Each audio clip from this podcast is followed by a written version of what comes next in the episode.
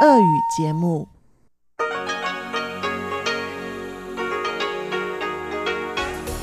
В эфире Международное радио Тайваня. Эфире русская служба Международного радио Тайваня. Здравствуйте, дорогие друзья! Из нашей студии в Тайбе вас приветствует Мария Ли, и мы начинаем нашу ежедневную программу передач из Китайской Республики. Нашу программу откроет информационный выпуск, обзор новостей недели. Затем рубрика «Всемирный Чайнатаун» с Владимиром Малявиным. У нас по-прежнему некоторые проблемы со звуком. Очень просим отнестись с пониманием. Владимир Вячеславович записывает свои программы в Москве и отправляет нам. Мы очень надеемся, что он сможет в скором времени вернуться на Тайвань, и тогда все проблемы прекратятся сами собой.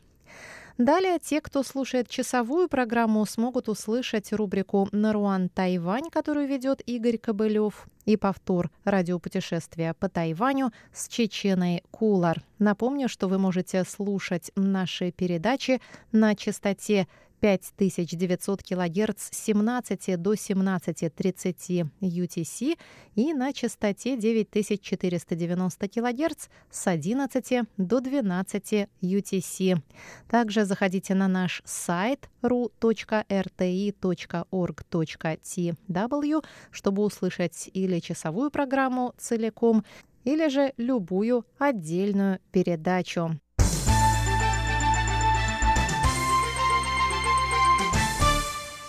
Я начинаю обзор новостей недели. Национальный центр искусств и культуры ВУИН в Гаусюне был награжден Международной архитектурной премией. Эта премия была создана в 2005 году частным музеем архитектуры и дизайна Чикаго Athenaeum и Европейским центром архитектуры, искусств, дизайна и урбанистики. Помимо Центра искусств ВУИН, открытого в 2018 году, среди победителей оказались другие пять тайваньских архитектурных проектов в категориях муниципальные общественные центры, частное жилье, рестораны и реновации и реконструкция. В частности, жюри в премии отметила досуговый центр Сяфу в Новом Тайбе. Здание Центра искусств Вэйуин было спроектировано голландским архитектором Франсин Хубен. Ранее на этом месте располагался военный комплекс. Источником вдохновения для архитектора стали баньяновые деревья, растущие в этом районе. В Центре искусств есть четыре концертных зала и открытый амфитеатр. В стенах центра регулярно проходят театральные, оперные и танцевальные представления.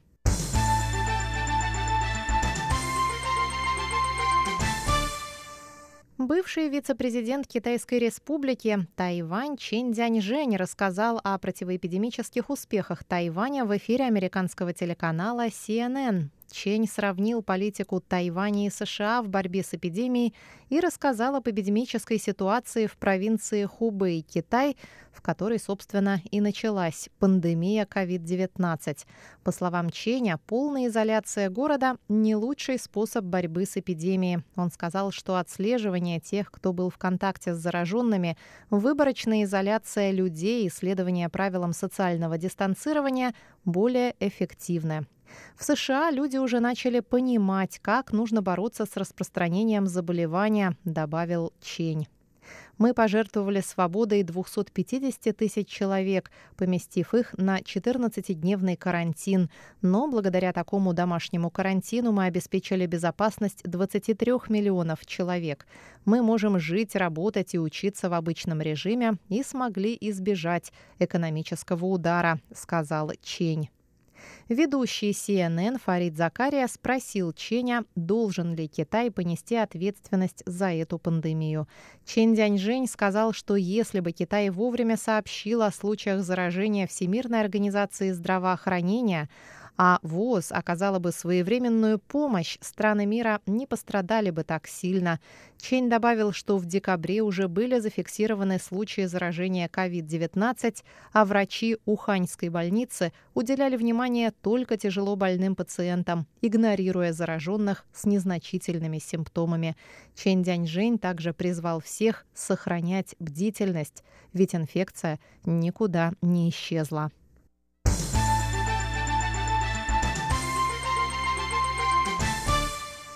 Президент Цай Янвэнь посетила во вторник праздничный банкет, посвященный 199-й годовщине независимости стран Центральной Америки. Она сказала, что пандемия коронавируса никак не повлияла на обмены между Тайванем и его центральноамериканскими партнерами. Так продолжается осуществление программы стипендий для учащихся из Гватемалы, программа обменов профессионального обучения с Гондурасом, программа сотрудничества в области технологий сельского хозяйства с Никарагуа, и также на Тайване ежегодно проводятся футбольные матчи Копа Футбол, и этот год не станет исключением. Открытие турнира состоится в октябре. В минувшем месяце стороны провели онлайн-презентацию тайваньской противоэпидемической продукции. Президент Цай напомнила слова посла Гватемалы Уилли Альберто Гомеса, что медицинские маски Тайваня позволили жителям Гватемалы вновь выйти на улицу и обрести свободу. 199 лет назад страны Центральной Америки смогли сбросить ярмо колониализма и вновь обрести свободу, и Тайвань полностью разделяет их чувства, сказала Цай Янвэнь. Тяжелый и трудный путь к демократии заставляет нас еще более ценить сегодняшние достижения. Мы еще более преисполнены решимости не склоняться под внешним давлением. Мы бросим все силы на защиту демократии и свободы. Тайвань будет и дальше делиться со всеми союзниками своей свободой и защищать свободу сказала Цай Янвэнь.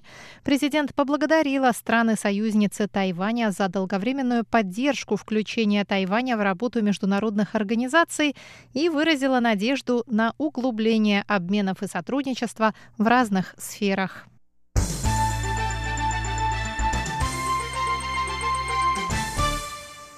Глава Департамента Министерства иностранных дел Тайваня по делам Северной Америки Сюй Юден заявил во вторник, что подробности готовящегося визита на Тайвань заместителя главы Госдепартамента США по вопросам экономического роста, энергетики, окружающей среды Кита Крача будут обнародованы после утверждения программы визита.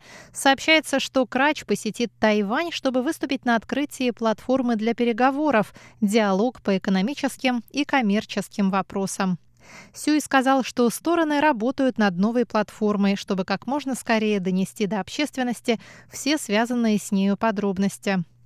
МИД также заявил во вторник, что отношения между Тайванем и Ватиканом остаются стабильными, несмотря на продление Ватиканом договора с Китаем о назначении епископов. Пресс-секретарь Министерства иностранных дел Джоан Оу рассказала, что МИД пристально следит за обменами между Ватиканом и Пекином и поддерживает связь со Святым Престолом. По ее словам, Ватикан заверил МИД Тайваня, что соглашение с Пекином имеет религиозный, а не дипломатический экономический характер. Ранее стало известно, что Ватикан намерен продлить временное соглашение с Пекином, подписанное в сентябре 2018 года и истекающее в этом месяце. По соглашению Пекин выдвигает кандидатуры епископов для утверждения Ватиканом. Папа Римский может утвердить или отвергнуть рекомендации китайского правительства. Оу выразила надежду, что это соглашение будет способствовать улучшению ситуации со свободой вероисповедания в Китае. Правда, она отметила, что за два года после подписания договора положение католиков в Китае не улучшилось, и они по-прежнему сталкиваются с притеснениями на религиозной почве. Ватикан – единственный дипломатический союзник Тайваня в Европе.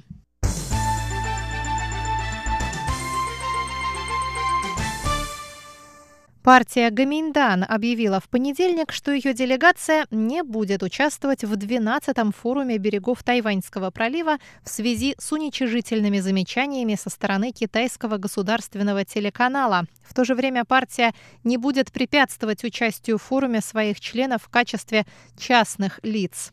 Ранее партия объявляла, что направит на форум, который откроется в Сямыне, провинция Фудзянь 19 сентября, делегацию во главе с бывшим спикером законодательного юаня Ван Диньпином. Однако 10 сентября на телеканале CCTV появился комментарий. Когда Тайваньский пролив находится на грани войны, этот человек приезжает молить о мире. Председатель партии Гаминдан Дян Ти Чень потребовал от телеканала извинений, но извинений не последовало. Во вторник председатель Гаминдана заявил, что обмены через Тайваньский пролив должны проводиться на основе взаимного уважения и равенства. Отказ партии участвовать в форуме связан со сложностью нынешней политической ситуации в проливе, добавил он. Форум берегов Тайваньского пролива впервые прошел в 2009 году, когда у власти на Тайване была партия Гаминьдан. Правительство Тайваня призвало политические организации частных лиц не участвовать в форуме и не нарушать законы о национальной безопасности.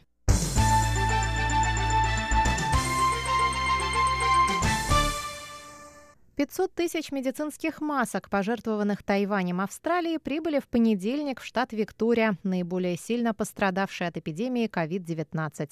Об этом сообщил во вторник МИД Тайваня. Это последнее пожертвование в рамках сотрудничества между двумя странами по борьбе с эпидемией и пример осуществления Тайванем девиза «Тайвань помогает», сказали в Министерстве иностранных дел. Обзор новостей недели для вас подготовила Мария Ли. Далее, дорогие друзья, снова объявление о нашем конкурсе, который подходит к концу. Поспешите! Гугун дома. Новый фотоконкурс русской службы МРТ. Дорогие друзья, это тяжелое лето многие из нас вынужденно проводят дома. Чтобы отвлечься и немного развлечься, русская служба МРТ предлагает нашим слушателям и подписчикам новый конкурс Представьте себе, что вы творец шедевра или сам шедевр Государственного музея Императорского дворца Гугун.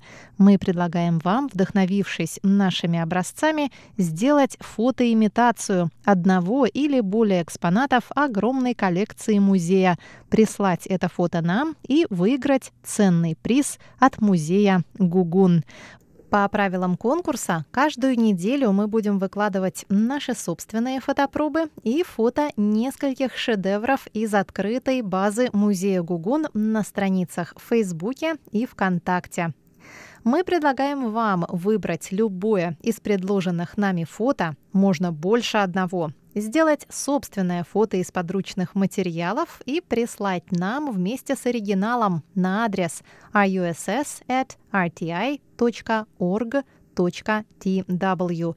Вы можете прислать нам несколько, даже сколько угодно фото, но только по одному на один экспонат. В теме письма обязательно укажите «Гугун дома» вы можете сделать коллаж для наглядного сравнения вашего фото с оригиналом, как у нас на заглавной картинке. Помимо предлагаемых нами фото, вы также можете выбрать для фотоимитации любой экспонат из открытой базы Государственного музея Императорского дворца Гугун. В этом случае обязательно прикрепляйте ссылку и описание шедевра. Ссылку вы найдете на нашем сайте в объявлении конкурса и также в объявлении конкурса в наших соцсетях. Мы обновляем его каждую неделю. Мы приветствуем творческий подход юмор и выдумку, но не приветствуем использование фотошопа. Лучшие фото будут размещены на страницах русской службы Международного радио Тайваня в Фейсбуке и ВКонтакте.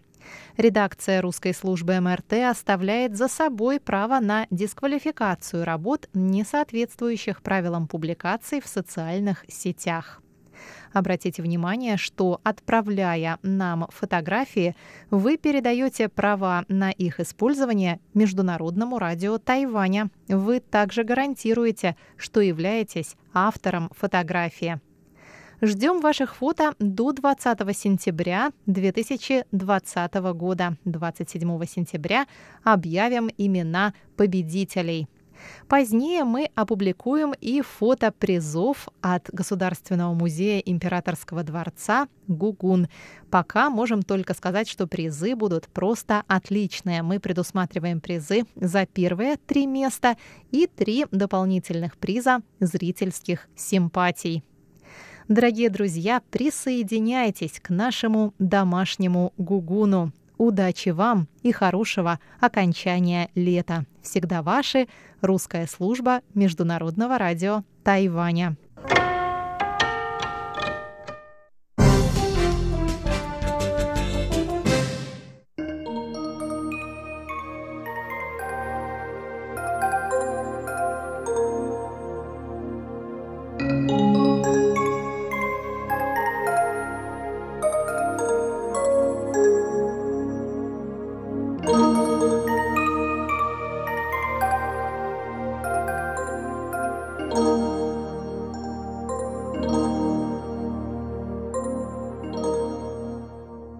Говорит Международное радио Тайваня.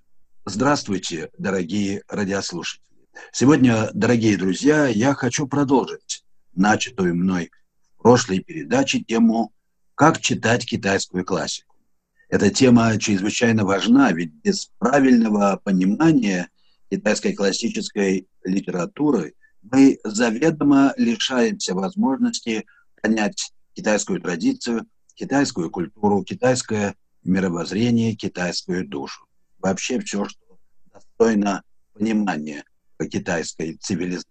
В прошлый раз я успел многое вам рассказать об основных проблемах, которые возникают, когда мы приступаем к чтению классической китайской литературы.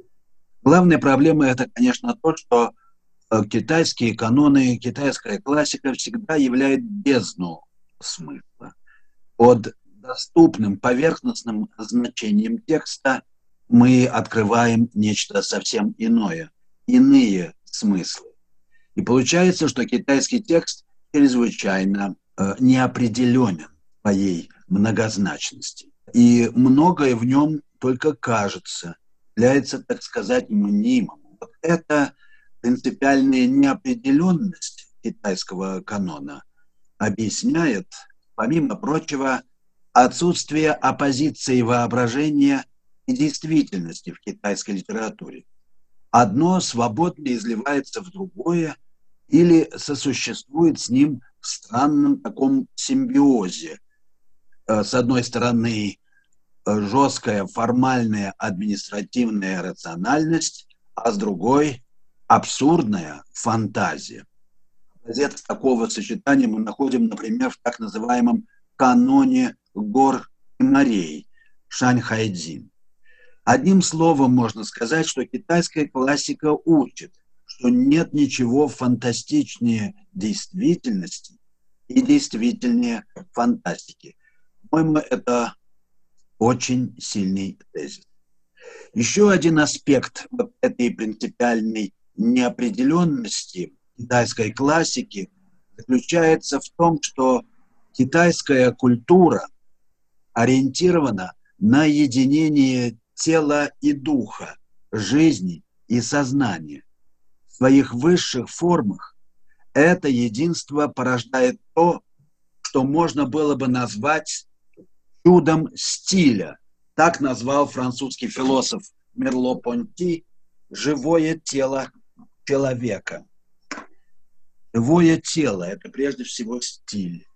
И правильно говорят французы, стиль – это человек, le стиль c'est Но речь идет, по сути, о типовых, неподвластных потоку времени моментах сознательного существования, об усилии совершенствования, которые имеют ось возрастания духа, или по-другому очищения и утончения качества духовного опыта – Классическая литература в Китае есть прежде и превыше всего свидетельство определенной иерархии духовных состояний, различия между которыми обозначаются только метафорически, а нередко вообще не имеют словесной формулировки и поверяются только опытным путем. Вот главный китайский канон, книга перемен – наглядно показывает, как ось типизации бытия пронизывает разные уровни существования. В самом низу находятся элементарные графические символы в виде сплошной и прерывистой черт. Комбинации черт имеют однословное название, которое разъясняется в каскаде комментариев. Вообще э, в даосизме каноны считались плодом многоступенчатой кристаллизации духовных энергий от пустоты до этого материального мира. В любом случае мы имеем дело с э, своего рода самодостаточной структуры, которая удостоверяет скрытый эзотерический смысл. И, конечно, чтение, как я только что сказал, предполагает усилие духовного совершенствования, повышение уровня своей духовной чувствительности. Мне хотелось бы в качестве примера зачитать высказывание одного замечательного китайского автора. Он был буддийским монахом, но очень любил комментировать даотские сочинения. Его звали Ши и он жил в XVI веке, уже в довольно позднее время. Он очень ярко описал свой личный опыт чтения и познания даотского канона Дао Дэ Цзин. Вот что он пишет о себе и о своем опыте. Я с молоду был горяч, но любил читать Лао Цзы и Джуанцзы, но мучился от того, что не мог уразуметь их смысл. Обратившись к э, разным их толкованиям, я увидел, что каждый комментатор излагает свое собственное понимание. И поэтому смысл тех книг стал еще более недоступным для меня. В дымных горах, проводя время в медитации и предаваясь вольным размышлениям, я брался порой за кисть, когда на меня вдруг находило прозрение. Порою я десяток дней обдумывал одно слово, а бывало и так, что целый год обдумывал одно изречение. Лишь по прошествии 15 лет я закончил свою работу. Вот так я понял, что древние не записывали свои слова легкомысленно. И э, Дайцин дает такой совет тем, кто хочет читать э, Дао Дэ Цзин и другие китайские каноны. Сначала нельзя позволить словам книги обманывать себя. Потом нужно в совершенстве овладеть искусством успокоения себя, научиться всем тонкостям видения сердцем, и только тогда можно досконально вникнуть в корень своей духовной обремененности в постижении самоочевидной действительности опыта и сокрыта та радость, о которой говорит Лао Цзы. Так можно прозреть суть всех мирских событий и проникнуть в исток всех людских чувств. Мире же о Лао Цзы судит э, не по собственному опыту духовного совершенствования, а только по его словам, и поэтому не могут понять его. Есть и такие, которые в безумном упоении пишут на него ученые толкования и не понимают, что его мудрость нужно постигать, водворив в сердце безмятежный покой. Вот очень правильное и в своем роде резкое замечание, которое э, точно расставляет приоритеты в нашем отношении китайской классики.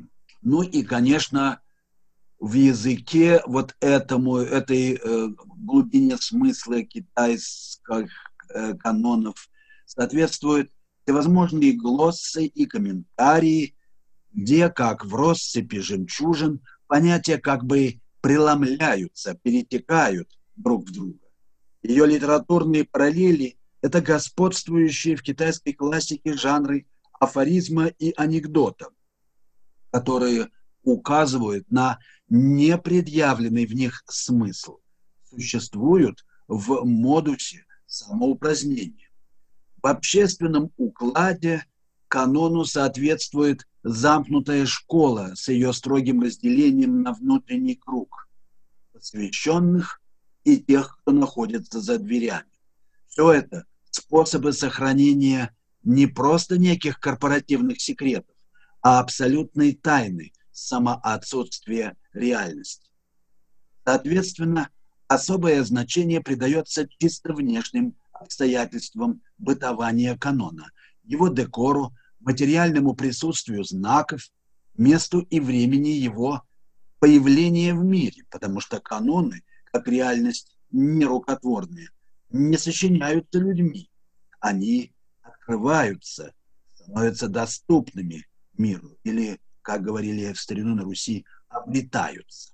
Итак, э, очень важны также и стиль письма, и звучание слов и тому подобное. Недаром неграмотный патриарх чань-буддизма Хуэнмен пережил прозрение, когда слушал декламацию буддийской сутры.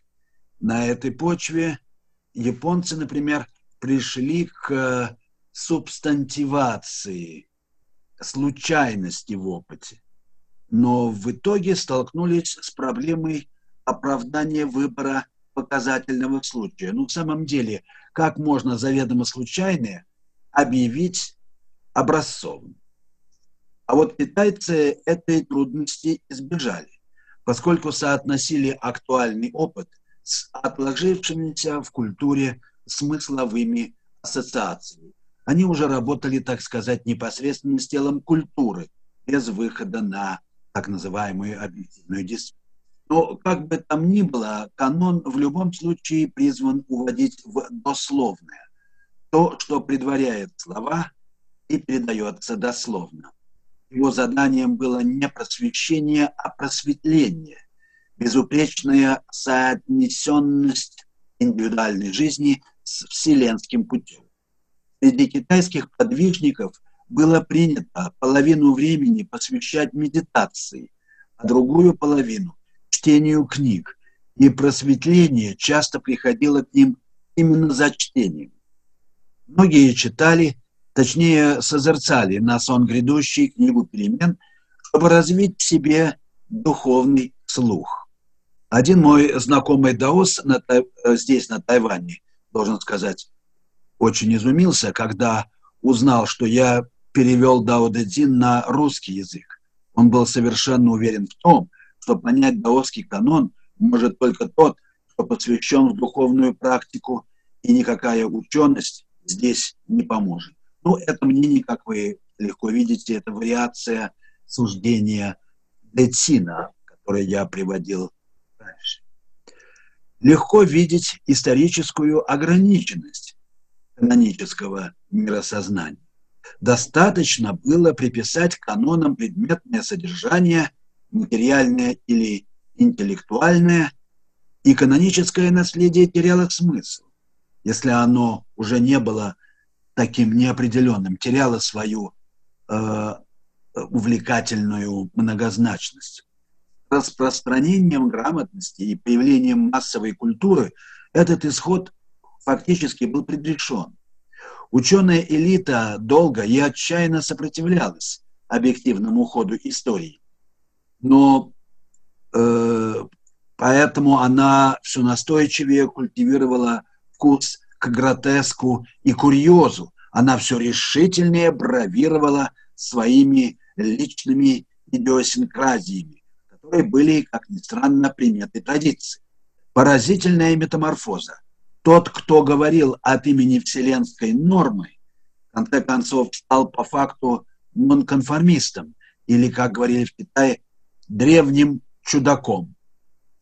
А мудрость древних продолжала жить в закрытых школах. Ну что ж, вот подлинный смысл предписания канонов, заповедей. Безмолвие, обступающие слова, пауза, которая учреждает ритм. Его миссия не сообщать, даже не научить, а подтолкнуть к бесконечно действенному действию. От того же классика ведет по совершенно особенному пути, который, как сказал Лао Цзи, начинается буквально под ногами и там же заканчивается. Это путь к началу всего, где все сущее еще только предвосхищается, так что уповающий на мир, еще тайный, неведомый, находится в полной безопасности.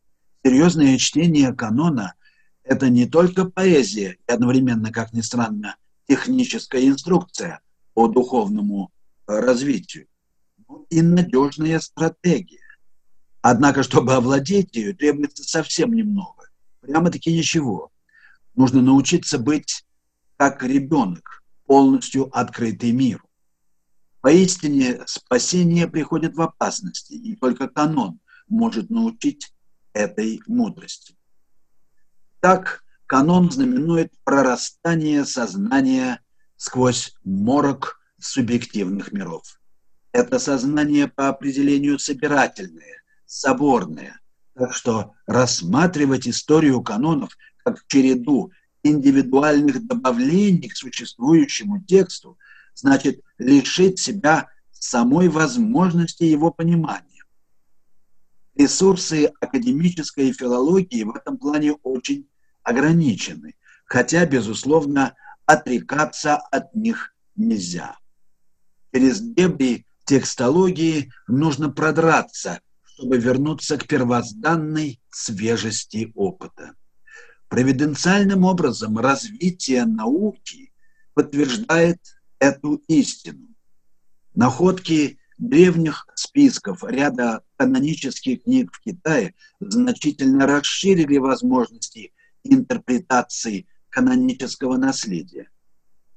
Ведь э, э, прибавление вариантов текстов произвело эффект того самого рассеивания смысла, которое является главным условием духовного познания по-китайски. Рассеивание смысла, конечно, соответствует здесь сказать, рассеиванию, освобождению сознания.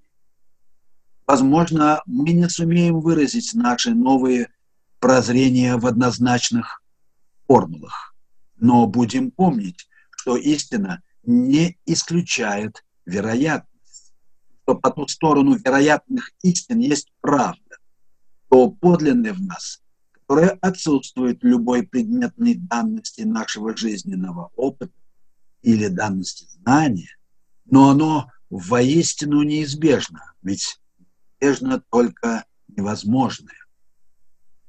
Ну, а что касается будничного ремесла перевода, то здесь придется отказаться от умозрительной или проективной предметности и довериться мудрости жизни, которая безошибочно поведет нас к истине. Если мы решимся оставить себя и оставить самое оставление детской наивной искренности. На этом пути нельзя ошибиться, так же, как нельзя ошибиться, например, ткнув пальцем в небо. Ведь мы идем к центру нашего бытия, к предку, сущему во всех нас. Это то, что говорил персонаж книги Джуанзы – даосский учитель Худзе, когда он явил э, колдуну, э, внимавшему ему, свой истинный образ, изначальный образ, каким он был до того, как вышел из своего прародителя. Это все человек в нас, который э, проявляется, раскрывается в бесконечном разнообразии явлений жизни и в то же время представляет собой чистую сообщительность. Его тело сообщает совсем и вся, оно сообщает даже то, что не может быть сопоставимым.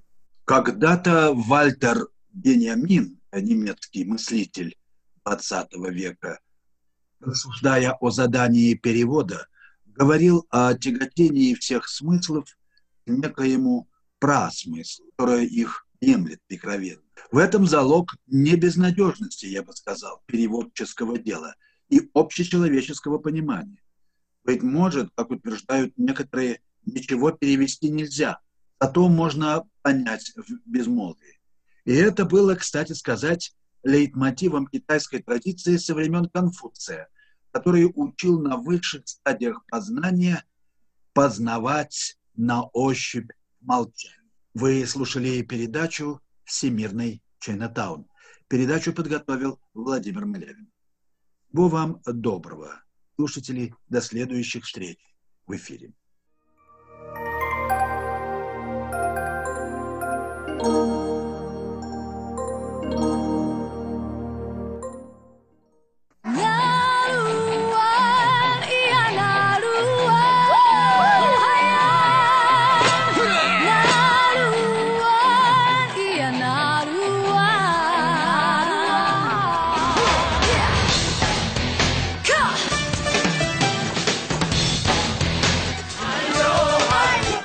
Добрый вечер, дорогие радиослушатели. В эфире передача «Нурань Тайвань» и с вами ее ведущий Игорь Кобылев. Сегодня мы продолжаем слушать песни коренного народа Тайваня Пинпу, что в переводе китайского означает «равнинные народы». Поскольку сегодня сентябрь, то предлагаю первым делом послушать песню под названием «Сентябрьская песня великого прародителя».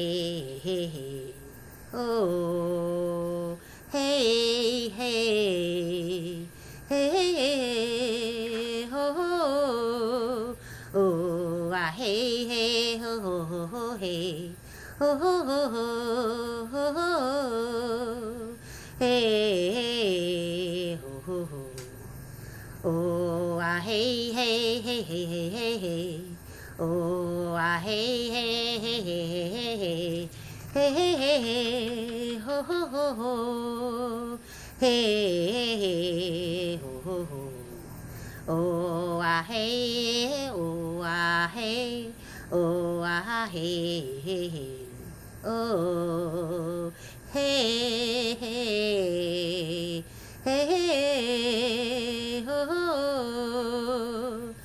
oh ah hey hey hey hey hey hey Oh, ah, hey, hey, hey, hey, hey, hey, hey, hey, hey, oh, hey, hey, oh, ah, hey, oh, ah, hey, oh, ah, hey, oh.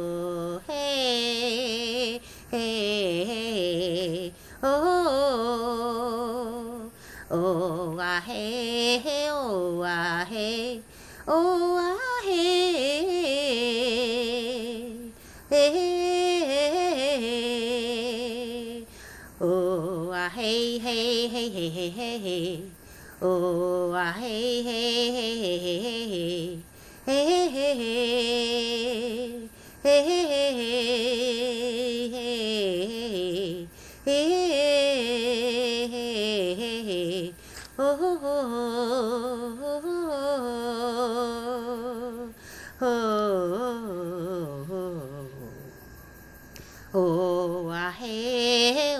ah hey, oh ah hey, oh hey, hey, hey, hey, oh, oh oh, ah hey, hey, hey, hey, hey, hey, hey, hey, hey, oh, hey, oh, hey.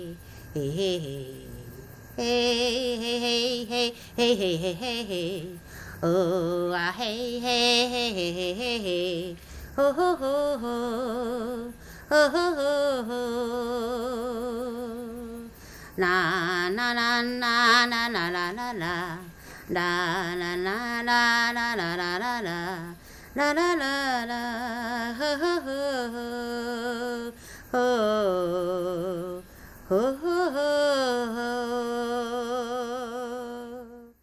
Следующая песня — жертвоприносительная песня для великого прародителя.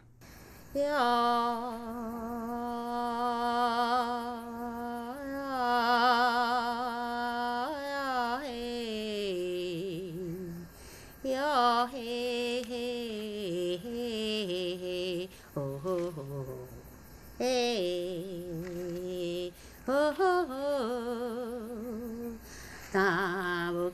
Na na no na no hey. Hey ya hey hey hey hey hey hey hey. Hey hey hey oh oh oh. oh hey hey hey. Na no wa na na na na na hey 那那那那那那那嘿，吼吼吼吼，吼吼吼吼，打不个那那那那那嘿，吼吼嘿吼吼吼吼，嘿嘿吼吼，嘿嘿，那那那吼吼吼吼，嘿吼，嘿嘿。哦嘿嘿嘿哦嘿嘿嘿哦哦哦嘿嘿大不哥那难喽嘿嘿嘿嘿哦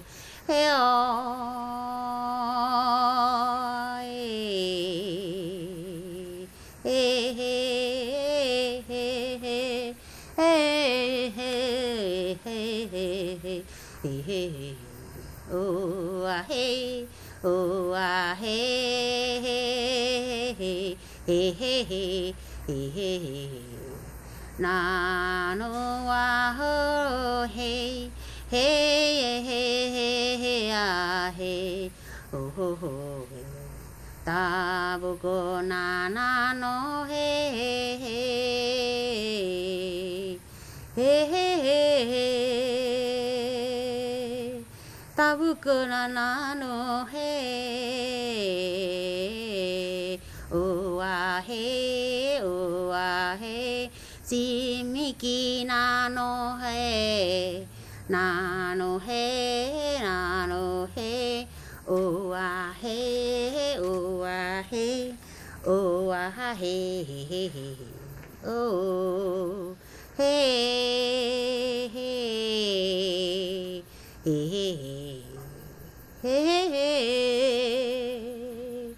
na he si mi ki na na na na na he ho ho ho he ho ho ho he he he he he he he he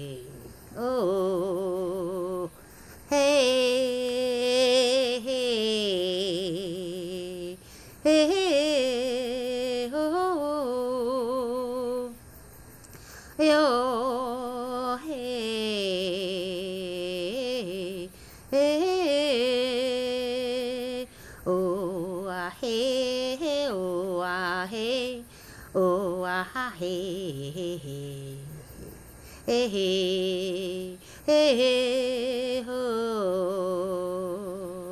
ma na no na no hey hey hey hey hey hey oh oh hey oh hey hey hey hey oh ah hey hey hey hey hey hey hey ki na no no no no, he. Ho a he. Ho a ho, he. Oh oh he.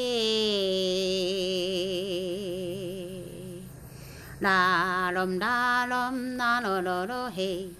He he he he he he he he he. La, lom la lom la lom la lom la, lom na lo, he. He he he he he he. La, lom 啦啦啦啦啦啦啦啦啦啦啦嘿嘿嘿哦啊嘿哦啊嘿哦啊嘿嘿嘿嘿嘿嘿啦啦这一首啦啦啦啦啦啦啦嘿嘿嘿嘿嘿嘿嘿嘿 Oh hê. Ta bu cơ na no na no na hê. Ô, hô hê hê hê hê hê hê. Hê hê hê, hô hô hô. Hê hê à hê ô à hê ô à hê ô hê hê na lâm na hơ hơ hơ hơ la lum na hơ hơ hơ hơ hơ. Chỉ vì kia na nó na nó na hê hô hô hê hê hê hê hê hê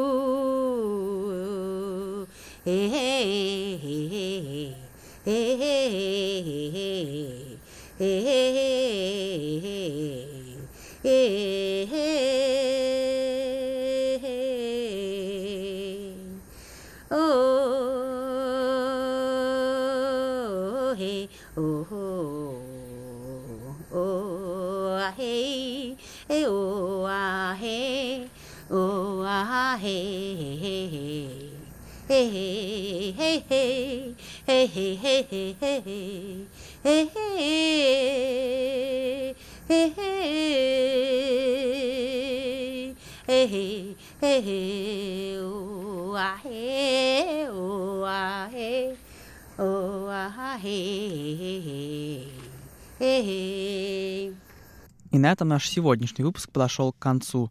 Спасибо, что оставались с нами на волнах Международного радио Тайваня. Это была передача «Наруань Тайвань», и с вами был ее ведущий Игорь Кобылев. Всего вам самого наилучшего и до скорой встречи на следующей неделе.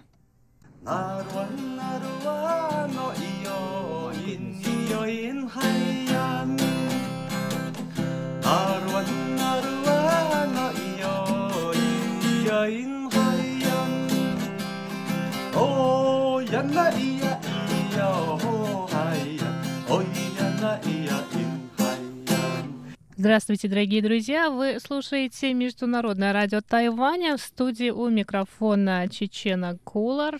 В эфире еженедельная передача «Радио путешествие по Тайваню». И я хочу вам представить моего сегодняшнего гостя. И снова у нас в гостях Максим Гроза. Максим, здравствуйте. Здравствуйте.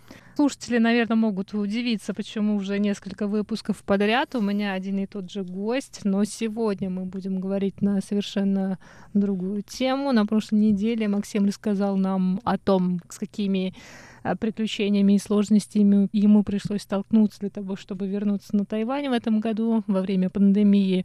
Но сегодня у нас будет немножко абстрактный разговор про религиозные культы на Тайване.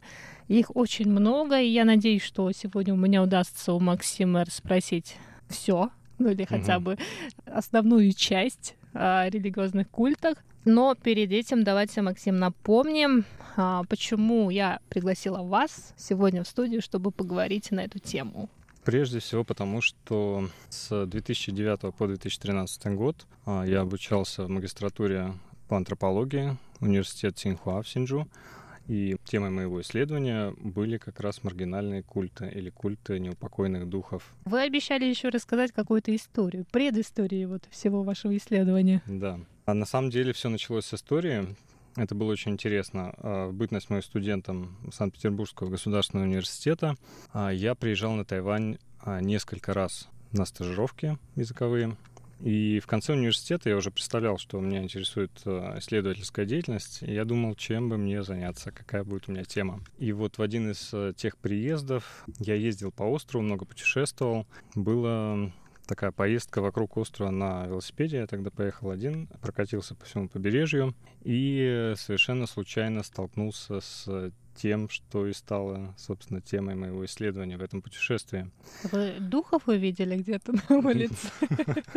Я старался изо всех сил их не замечать. А, дело в том, что основной такой вот особенностью того путешествия было то, что я старался каждый день искать ночлег на месте. То есть я не знал, где я буду ночевать следующий день, следующую ночь. Это, как правило, были не гостиницы, не что-то такое. То есть э, иногда это были ночевки под открытым небом, можно сказать, палатки. Иногда это были ночевки в каких-то буддийских храмах, монастырях. Было пара ночевок у друзей здесь, в Тайбэе как раз. Одна из ночей, она выдалась такой тяжелой, я ехал по восточному побережью острова, и меня застала ночь, э, в общем, в таком месте, где там ближайшее поселение было где-то в 50-60 километрах оттуда. То есть я точно никуда не успевал, и мне нужно было просто где-то заночевать.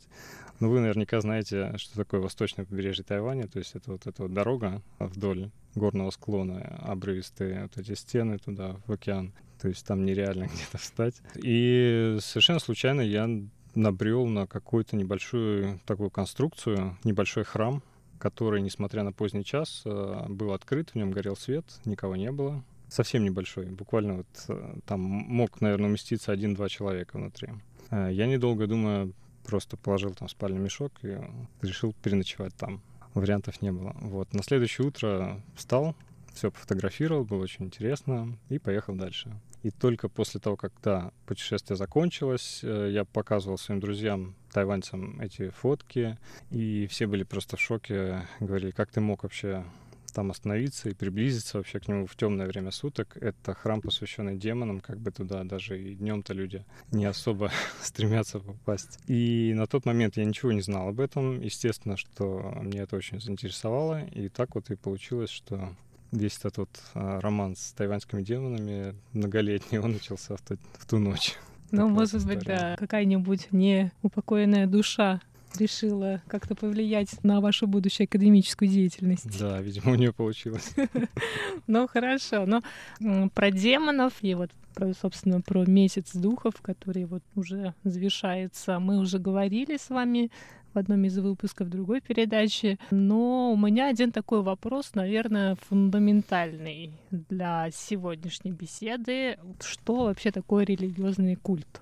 Да, это очень фундаментальный вопрос, но дело в том, что если мы говорим о китайской религиозности, а вот два таких основных понятия это как раз, как вы говорите, религиозный культ, и, и второе это а, популярные верования или верования в целом. Вот если говорить о религиозном культе, вообще это многозначный термин, в своей научной работе я его использовал в, прежде всего в смысле религиозного почитания, поклонения каким-то конкретным религиозным персонажам, либо целым классом там, загробных существ, в частности демонам. Хотя, естественно, что культ можно понимать по-разному, да, есть такое выражение, как культ предков, конфуцианский, да. Культ в этом смысле, он подразумевает нечто большее, чем если мы, например, говорим культ там той или иной богини или божества или еще что-то. Вот, поэтому вот в своей работе как бы культ я использовал предельно конкретном утилитарном значении. Поклонение тем или иным существам или классам существ и сопутствующие там ритуалы, обряды. А слово религиозный какой смысл оно вкладывает? Но это все-таки связано с даосизмом, буддизмом и конфуцианством. Да, ну, конфуцианство конечно. может быть уже поменьше, но это смотря Конечно, да. как считать ли конфуцианство религией или нет. Мгм.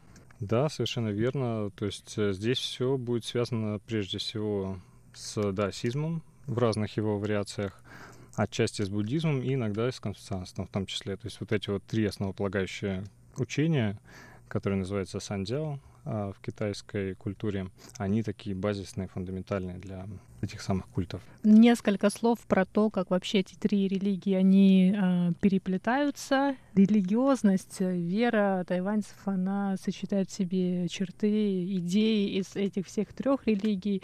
Но если мы еще посмотрим какие-то другие религиозные течения, то там и христианство, может быть, и, и ислам и так далее. Но мы не будем сегодня а, касаться темы э, религии именно, но хотелось бы также узнать, какие есть особенности у религиозных культов э, в китайской традиции. Ну, Тайвань мы все-таки, наверное, будем относить к такой большой китайской традиции, помимо вот этой синкретичности. Ну, я бы сказал на самом деле, что синкретичность э, вообще китайской религиозности и всех культов, а, наверное, которые в нее входят, это вообще самая главная особенность. И вы уже об этом правильно сказали. А вот есть, конечно же, так скажем, рафинированный, да, чистый в каком-то смысле даосизм или чистый буддизм, условно говоря. Вот. Но этого немного. Опять же, говоря о, об этих э, трех религиозных или религиозно-этических учениях, можно сказать, что некоторые исследователи выделяют кто-то два, кто-то три уровня в каждом из этих религиозных учений. То есть, э, ну, обычно говорят о двух. Это доинституциональные и институциональные. То есть, ну, как из э, самих слов, в принципе, понятно, от слова «институт», то есть это те верования или те культы, или те религиозные какие-то течения, которые, значит, обладают институтами, как то храм, монастырь и прочее, да, или не обладают ими. Поэтому это касается всех трех религиозных течений, и даосизма, и буддизма, и отчасти конфуцианства. Но, естественно, все они а, находятся в таком сплаве синкретическом, и несмотря на то, что существуют а, монастыри и храмы, которые так скажем, посвящены вот там только буддийским, например, или только даосским каким-то мотивам. Большая часть их все же именно синкретические. И тем более, а, если мы говорим о том, как их воспринимают э, местные люди. То есть большинство местных людей, верующих, да, так скажем, они как раз зачастую не разделяют, а, где что, где, наход... Э, где заканчивается, например, там даосские компоненты и начинается буддийский или наоборот. А, хотя и та, и другая традиция, они, как я уже говорю, существует э, и в элитарном таком вот изводе, то есть чисто философском, чисто каком-то теоретическом, то есть это монашеский уровень, например, да, там, не, не мирской, как бы, да. Ну, я думаю, что а, если такая вот обобщающая вещь, наверное, это а, все-таки роль предков, которая, несомненно, прежде всего превалирует в конституционстве, вот, ну, она, в общем-то, наверное, играет важную роль во всех вот этих трех учениях. И через призму конфуцианской вот этой вот этики, морали, она пришла и в популярную религиозность тайваньскую. И по-разному трансформируясь, э, ну, воплотилась вот в тех или иных культах, в частности, и в демонических культах тоже. Продолжение беседы с Максимом о религиозных культах на Тайване вы услышите на следующей неделе. С вами была Чечен.